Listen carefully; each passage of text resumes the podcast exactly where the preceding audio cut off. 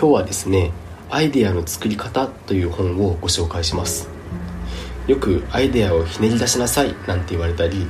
とりあえずブレストしませんかでしたり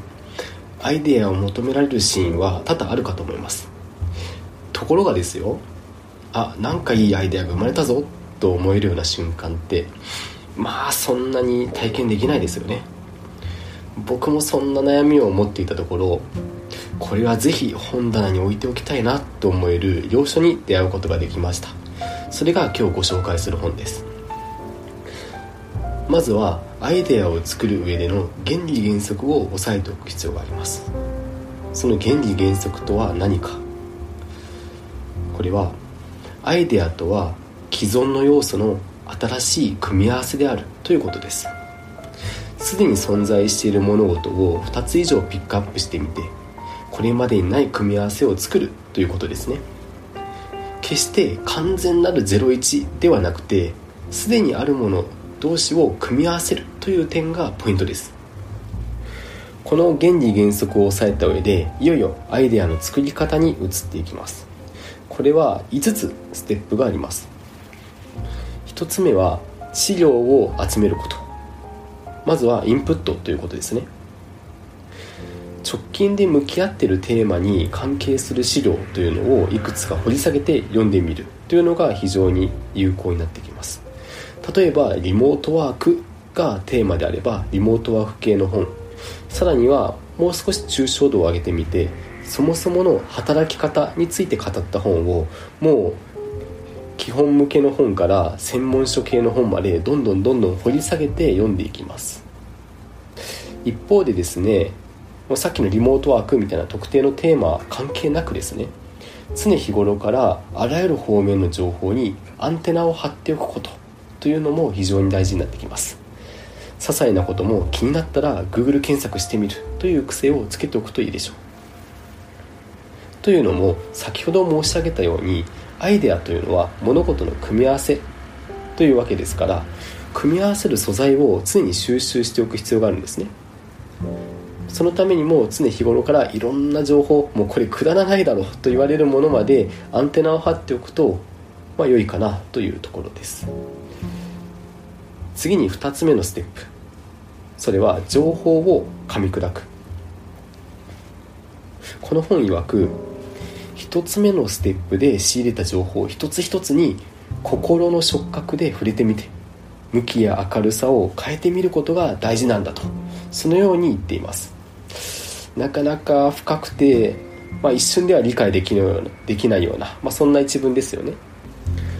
個人的には向きや明るさを変えるというフレーズが意味するところ。ここの一つは賛成の立場と反対の立場それぞれに立ってみることなんだというふうに理解しています。そうしてみて何か少しでも思いつくことがあったら不完全でもいいからノートに何か書き留めておくということが大事だそうです。さてここまでステップ1情報を集める。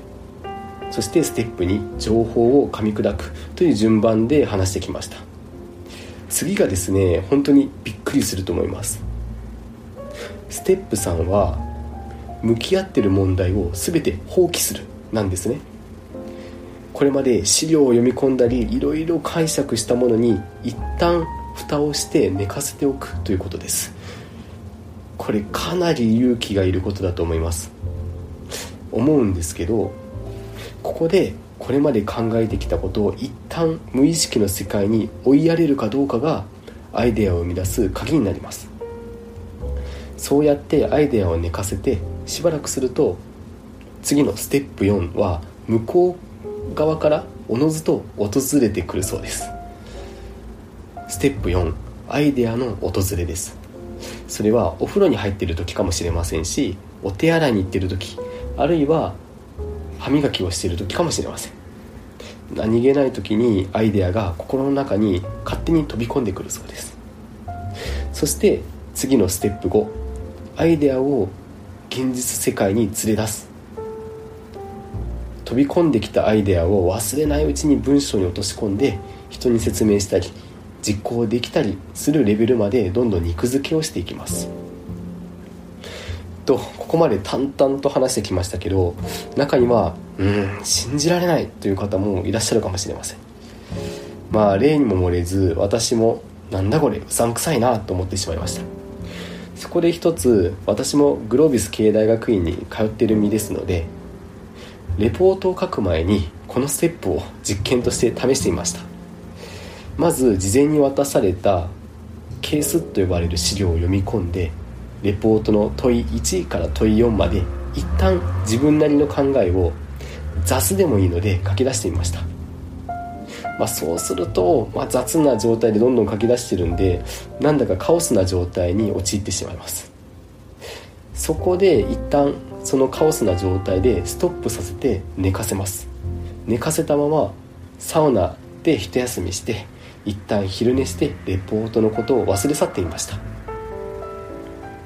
ちょっと我慢が必要ですけどね。そうすると2日後くらいにシャワーを浴びてる時に急にあこれかもっていうひらめきが降りてきたんですね。これ嘘じゃなくて本当です。そうやって忘れずに書き出して整理してみてからレポートを提出していました。結構ですねいつもよりいい感じにまとまったなというのを個人的には感じています。と自分で喋ってながらもまだまだ疑心暗鬼な部分も残ってますのでもう一回このプロセスを試してみたいなと思います。今日聞いてくださった皆さんも騙されたと思って一回このステップ1からステップ5試してみてもらえると嬉しく思います。だいぶ長くなってしまって申し訳ないです。今日はここまでにします。